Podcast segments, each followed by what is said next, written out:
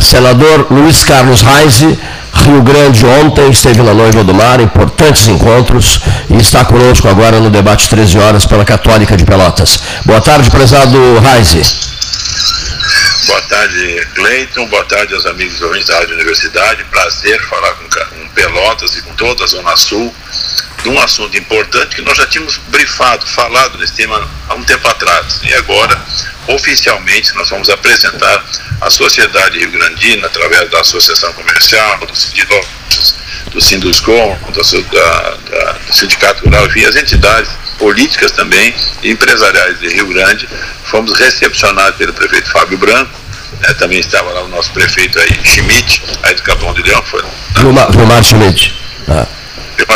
Também Paulo Gastal, que é o nosso presidente do partido, Jair Bonou e o Michel, Michel que são vereadores nós também acompanhamos o vereador Sargento Rodrigues, lá de, de Rio Grande, para que nós pudéssemos. Eu aproveitei que estava lá o doutor João Acácio, que é da empresa DTA, que está fazendo o projeto, e uma pessoa, sua conhecida, doutor João Ivo Avejaneda, é um dos, dos, engenheiros que mais conhece a Lagoa Mirim, a própria Lagoa dos Patos, então está hoje ajudando o João Acácio. Então nós apresentamos a proposta à sociedade de Rio Grande é, para sobre essa importante obra né, que vai, vai ligar uh, o norte e nordeste do Uruguai com o sul e também até o centro do Rio Grande do Sul. Né? É um ponto importante. Vai chegar em Porto Alegre, vai chegar em Estrela, vai chegar no centro do estado e agora é uma realidade que o João foi lá complementar os estudos para poder apresentar a proposta formal ao governo brasileiro sobre a dragagem do canal do sangradouro do canal de São Gonçalo, aí na altura de Santa Isabel, em Arroio Grande. Puxa, Arroio Grande na ordem do dia. O senhor mesmo e eu temos, o Gastal, todos nós aqui temos conversado muito sobre Arroio Grande, né? E, e, e, e dando destaque também àquele distrito de Arroio Grande, Santa Isabel, né, senador?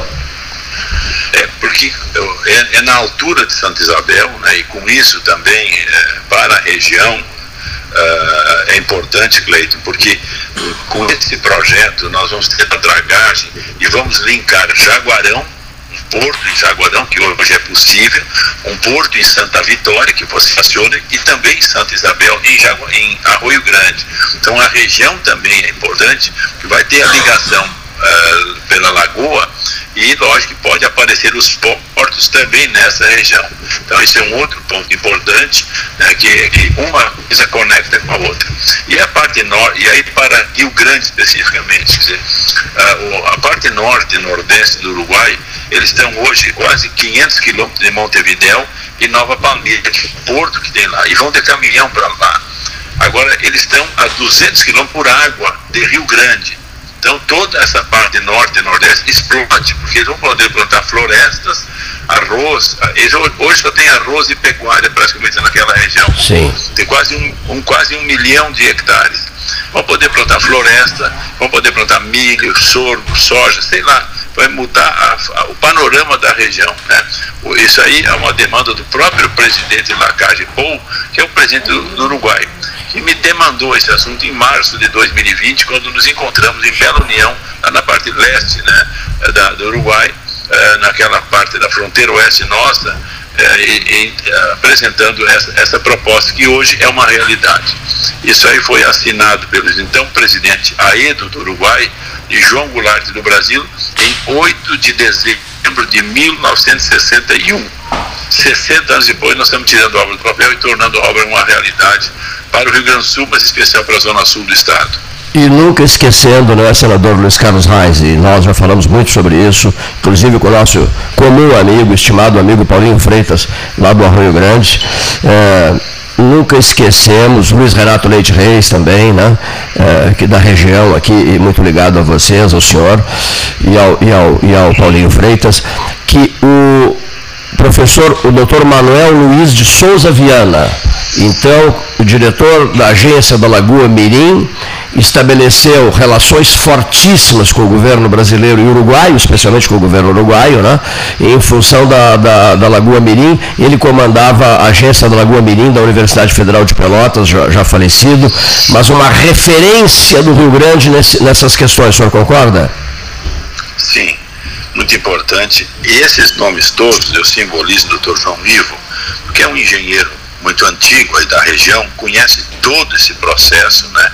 E foi contratado pelo, pelo, pelo, pelo João Acácio da DTA, uh, porque eu, fui, eu não conhecia o doutor João. E quando eu estive na, na exposição feira de, de, de Arroio Grande, lá estava o Paulinho também, e o nosso presidente do partido de, de, de, de aqui de Rio Grande, né, me apresentou o Marcos Soldeira, me apresentou o doutor João Ivo, que conhece tudo esse assunto, e ainda é uma lenda viva, porque está viva, conhece essa história de, de mais de 60 anos. Então, é, ele está hoje contratado pela empresa João, do, do, do, João Acácio, a DTA, estão concluindo os estudos, e como é que fica o processo? Conclui o estudo, apresenta para o governo brasileiro, que vai abrir uma licitação Aqui o ponto mais importante. Então, não é uma promessa depois que não vai acontecer. Não, por que, que vai acontecer? Porque é iniciativa privada. Será a primeira hidrovia pedagiada do Brasil. A primeira hidrovia que nós queremos fazer é essa hidrovia da Lagoa Mirim com a Lagoa do Espaço, ligando a parte norte e nordeste do Uruguai, aí vai linkar o Uruguai com a parte da zona sul do Rio Grande do Sul e também o centro do, do, Rio Grande do Sul. Então, isso é muito importante, que essa obra sairá do papel. E veja uma outra questão, além da agricultura que eu falei, falando na agricultura, quando eu falei pessoal, para o pessoal da CMPC desse projeto, a CMPC Israel agora é, reacende o nosso interesse pela planta de celulose na zona sul do Rio Grande do Sul. Perfeito. E lá atrás a, a Votorantim queria fazer, Isso. mas aí os problemas não aconteceram. Bom, mas hoje, com o plantio de madeira na zona sul e com o plantio de madeira no Uruguai, Bom, aí acaba de viabilizar uma planta de celulose novamente na nossa região. E ainda mais se vier por água do Uruguai né, ou do Rio Grande do Sul, muito melhor ainda. Então, a região pode sonhar novamente com a planta de celulose na nossa região. Inclusive, senador, com perspectivas, uma, uma, uma possibilidade forte de que venha a ser Santa Isabel. Sim, porque era ali naquela região que a Votorantim, naquela época, já pensou em fazer o projeto em Arroio Grande, né? E agora volta essa questão, porque se eu, é, com essa hidrovia funcionando, nós vamos ligar, como disse Santa Vitória, Rio Grande, Jaguarão, desse grande complexo com o Porto de Rio Grande. Então tudo funciona e as coisas estão desenhadas para acontecer.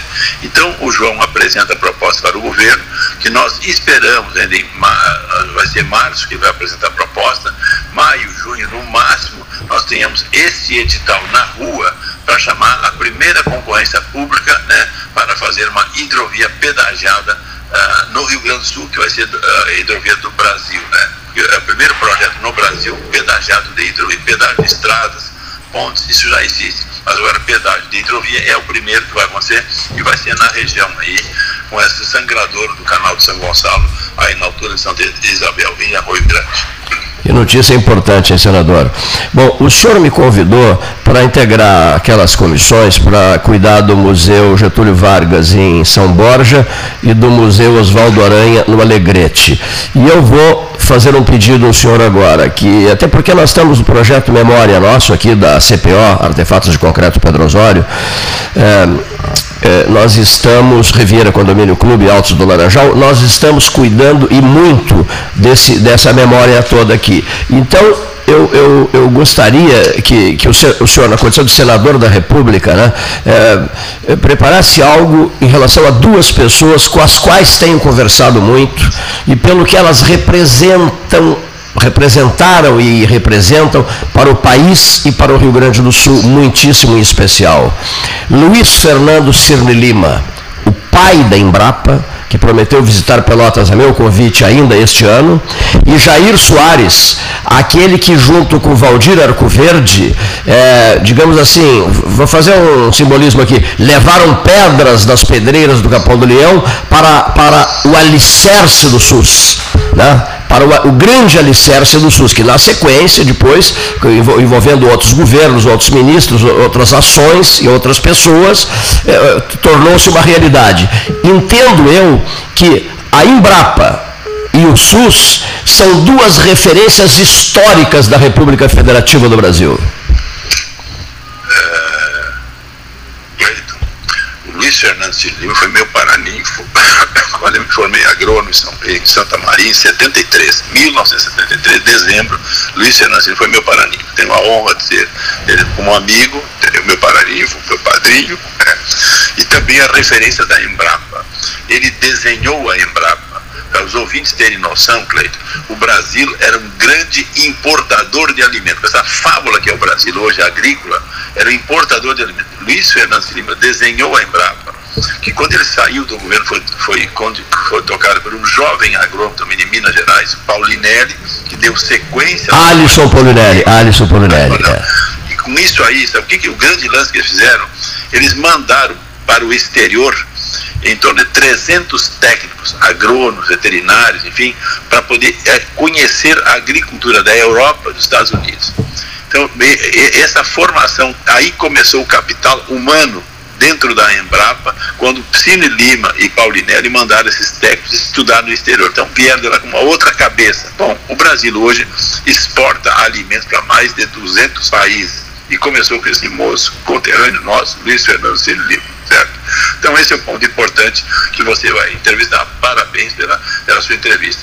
E da mesma forma, Jair Soares, meu parceiro, companheiro do partido, foi o último governador que o Partido Progressista teve há 40 anos atrás, que eu quero agora quebrar esse tabu e entrar no lugar de Jair Soares, que foi nosso governador. Também uma grande referência sobre a saúde, né? A saúde, por ser secretário de Estado, por ser ministro, enfim, e por ter sido governador do Rio Grande do Sul. Então, uma grande figura também, Jair Soares, meu parceiro de primeira hora. Tá bom? Estamos juntos com esse projeto deles aí também. Agora, deixa eu te dizer, eu soube ontem, aí em Rio Grande, que já tem um empreendedor do Rio Grande do Sul que comprou a fazenda do Assis Brasil. Então, aquele projeto que eu tentei ajudar a família para nós montarmos o projeto, essa pessoa que comprou uh, o castelo e a fazenda, uma área ali, não sei de quantos hectares, esta pessoa tem interesse agora no projeto do Assis Brasil. Agora vai ser da iniciativa privada, é, era da família, mas parece que a família vendeu, e esta pessoa, que é na minha relação, que eu não sei quem é, a pessoa que me conhece, é um eleitor meu, então ele quer é, organizar o projeto Assis Brasil. Então agora vai sair do papel também o projeto Assis Brasil, Cleito. Acho Perfeito. É Mas que interessante. E uma iniciativa do comprador quer recuperar o castelo de Pedras Altas, né? Do comprador, sim. sim. Ele comprou o castelo, comprou, bom, a propriedade. É, então, com isso, também nós vamos fazer vingar o projeto Assis Brasil, né? porque ele, a terra é para agricultura, pecuária, sei lá, é o, o, projeto, mas ele, ele também tem grande interesse em empreender no museu, no museu na, na, na, na, história da agricultura Perfeito. do Rio Sul através de Assis Brasil, que é a história da nossa agricultura. Perfeito. Nós estamos falando de hoje em Ciro Lima, que vem depois, mas o Assis Brasil vem muito antes do Ciro Lima. Então, são figuras que representam a agricultura do, do Rio Grande do Brasil. Assis Brasil, num, num momento, esse num outro momento. E aquele castelo é a referência histórica do Rio Grande do Sul, por N motivos, né, senador? Por N motivos.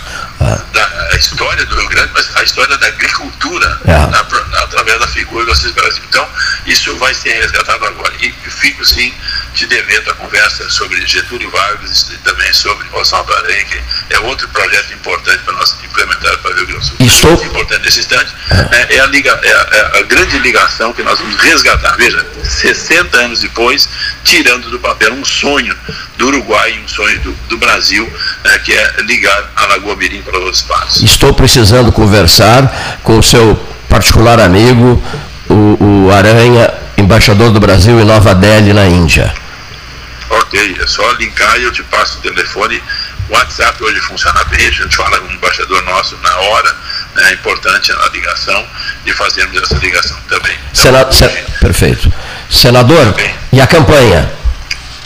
Estamos trabalhando né, essas reuniões que a gente tem feito no estado inteiro, fui na Zona Sul, tive em Caxias também antes de ontem, então a campanha está andando, estamos trabalhando fortemente, sou pré-candidato ao governo do Estado muitas fofocas em cima do assunto, que eu vou ser ministro da Agricultura. Não, não, não, não vou ser, não. É, eu fico lisonjeado com o cargo, mas uh, aqueles de oposição começam a colocar, oposição interna dentro de casa, né, começa, a, vamos dizer assim, a, a nos, a nos colocar esses tipos de notícias. Mas sou pré-candidato, fizemos uma grande, um grande encontro em Pelotas, ainda no final, no mês de novembro do ano passado, é, revisitamos todas as regiões do estado, é, e aí Pelotas, toda a Zona Sul esteve presente em Pelotas, um grande evento que nós fizemos, e agora estamos já com pré-projeto para apresentar para a sociedade gaúcha. Diga-se de passagem, brilhantemente organizado pelo jovem advogado Paulo Francisco Grigoletti Gastal, que preside o seu partido aqui em Pelotas. Claro, parabéns ao Paulo, que organizou com toda a região vereadores, prefeitos, vice-prefeitos, lideranças partidárias e também empresariais que estiveram presentes em Pelotas. Né? Não foi apenas o partido. Eh, nós ouvimos ali sobre, sobre segurança, ouvimos sobre educação, ouvimos sobre a agricultura, ouvimos sobre comércio vários segmentos se apresentaram sobre trabalhadores também. Ouvimos várias sugestões que estão sendo combinadas. Mais de 5 mil pessoas passaram nas nossas regiões num projeto chamado Para Fazer Acontecer. Então, cumprimentar o Paulo, em nome de Pelotas, que ele se selecionou toda a região aí, é, aí em, em Pelotas. Senador, o senhor acredita, o senhor que digamos assim, é, diz com todas as letras, eu não quero saber de Ministério da Agricultura, coisíssima nenhuma, eu sou candidato a governador, pré-candidato a governador do Rio Grande do Sul. O senhor acha que o senhor terá um número grande de adversários, senador Reis? Muitos candidatos? Ou a tendência é depois, é, ao, final, ao fim e ao cabo, como diria a doutora Rosário Sumano, teríamos poucos candidatos?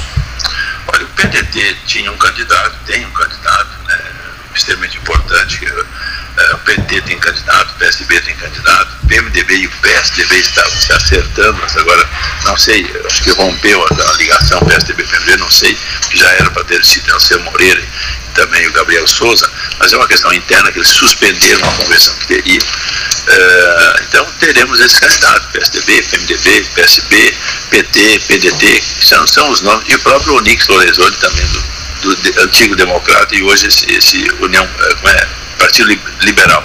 Então são os candidatos que apresentam hoje, mas eu mantenho a minha posição né, pelo nosso partido para concorrer, buscando também coligações. Analistas políticos vêm dizendo, especialmente nos últimos dias, que o governador do estado, Eduardo Leite, poderá revir aquela questão da, de concorrer à reeleição.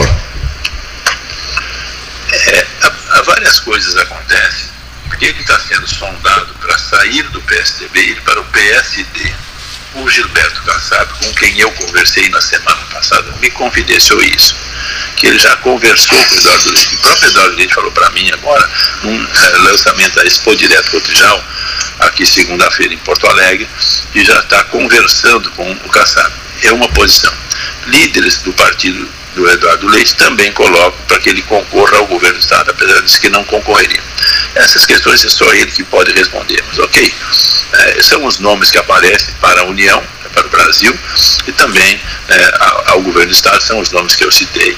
Não sei quem se acerta PSDB com PMDB ou se PSDB vai ter candidato com algum outro partido. Então essas questões todas é eles que têm que responder, mas são os nomes que aparecem hoje é, para que ele possa disputar a concorrer ao governo do Estado do Rio Grande do Sul. O senhor se surpreende com a posição nas pesquisas do governador de São Paulo, João Dória, digamos assim, é, números pífios, né? É, 2%, etc. É... Olha, Dória vem de um estado rico, mas ele está muito rejeitado. Hoje, entre os candidatos a presidente, é o que tem maior rejeição. Então, não me surpreende, não, né, essa posição das pesquisas que ele aparece no, no Brasil como pré-candidato também a presidente da República, uma disputa forte com o Eduardo Leite, que eu acho que seria mais candidato que o Dória, mas é uma questão interna partidária que o partido PSDB resolveu, né, é, e tanto que ele está sendo sondado pelo próprio PSD, né, para concorrer ao PSD, que também tem um nome hoje, que é o Rodrigo Pacheco, que é meu colega, senador, presidente do Senado Federal. E os números das pesquisas eh, envolvendo o presidente da República, Jair Bolsonaro, e o candidato, o ex-presidente da República, Luiz Inácio Lula da Silva. Quando o senhor recebe os números dessas pesquisas, qual é a sensação que o senhor tem, senador?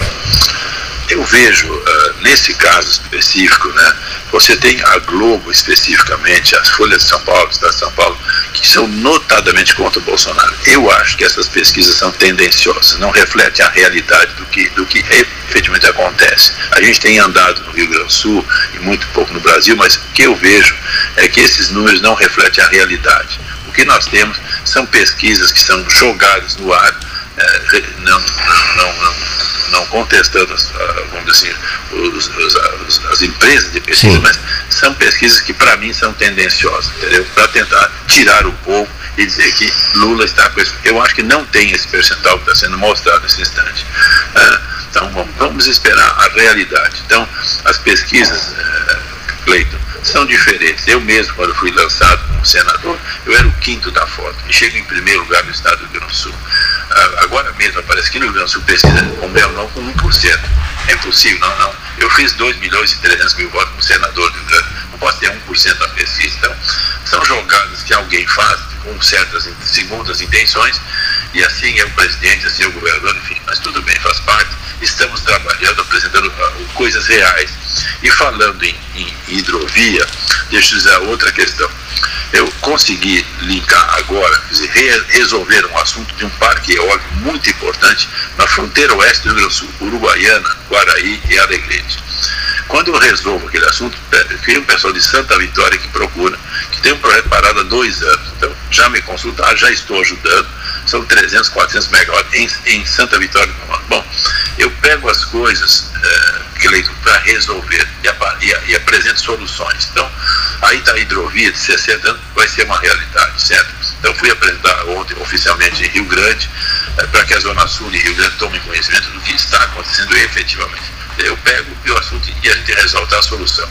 Quando numa, numa tele-reunião, tinha um senhor muito velhinho, me dizia assim, mas senador, o senhor está falando nessa hidrovia, isso o presidente Lula falou, o presidente, uh, como é, aquele da, da, da, da Mojica falou, eu, hoje é diferente. O presidente do Uruguai é, é, é o nosso presidente é, Lacagepou, do Brasil é o, é, o, é o nosso presidente Bolsonaro, tem um senador Reins envolvido e tem o embaixador Guilherme, que é uma figura fantástica, embaixador do Uruguai. Nós estamos tocando direto esse processo. Bom, hoje é diferente, não é conversa fiada, hoje são coisas, gente que realiza. É o presidente Bolsonaro, o presidente da Casa de Pou e o senador Reis e o embaixador Guilherme. Bom, a obra está saindo do papel e vai se tornar realidade. Vocês vão ver o edital ainda esse ano. Então, o que a gente faz hoje, viu, uh, Cleiton?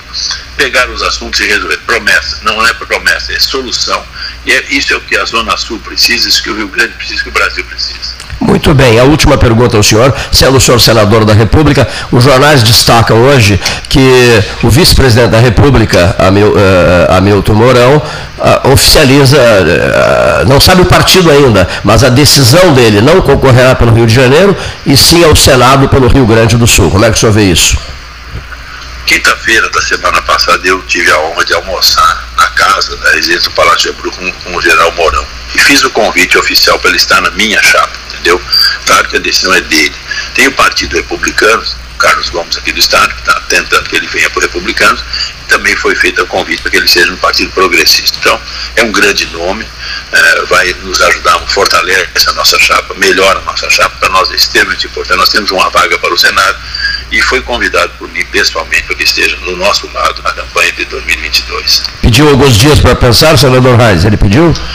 Ele tinha que resolver o assunto Rio de Janeiro, mas isso já está resolvido. Naquele dia eu já senti que ele não queria ir para o Rio, tinha mais interesse no Rio Grande do Sul, né, mostrei a ele a força do Partido Progressista no Rio Grande do Sul, então ele ficou bem, é, assim, bem alinhado nas nossas ideias e temos as mesmas ideias. Entendeu? Também é uma pessoa centrada, como eu sou, uma pessoa competente, então seguramente agrega muito na nossa chapa o nome do Mourão como candidato ao Senado pelo nosso partido ou até pelos republicanos coligados conosco. José Carlos da Silveira Osório, ex-vice-reitor da UFPEL, no período da reitora Engelari Schorima de Souza, ele é, é, um dos mais íntimos amigos do general Mourão. E eu coloquei os dois conversando um com o outro. E o, e o, e o Osório, José Carlos Silveira Osório, dizia assim, toda vez que o avião, que o Mourão já havia dito a ele, toda vez que o avião se aproxima de Porto Alegre, processo de, de aterrissagem, os pensamentos dele concentram-se em Bagé. Ou seja, Bagé pesa uma barbaridade na história de vida do Mourão, né? Claro, esposa dele era de Bagé, então uma grande figura e bagense por opção. Acho que é torcedor do Grêmio Bagé, se não me engano. Eu acho que sim, acho que é torcedor do Grêmio Bagé. Mas, prezado amigo, muitíssimo obrigado, uma conversa excelente. Grato pelo convite para estar almoçando com o senhor ontem em Rio Grande, mas enfim, 13 horas eh, não, não permite que a gente ah, saia da cidade. Tem sido assim nos últimos tempos. Eh, quando visitar Pelotas, nós o esperaremos para uma conversa ao vivo aqui no Salão Amarelo.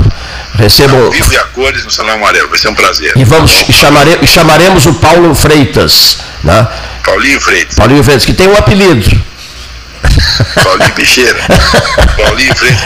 Ele me tratou com banana. Cheguei na casa dele e ele souberam uma banana. Me dá uma banana, uma me trouxe uma banana lá. O senhor, aqui, o, o, senhor estava com fome, precisava voltar para São Borja, não tinha tempo de parar em restaurante nem nada, e levou banana da casa do Paulinho lá de Rio Grande. Que maravilha. Tá um abraço, prezado amigo. Um abraço, senador. Um abração. Um abraço. Um abraço. Um abraço. Da mesma forma.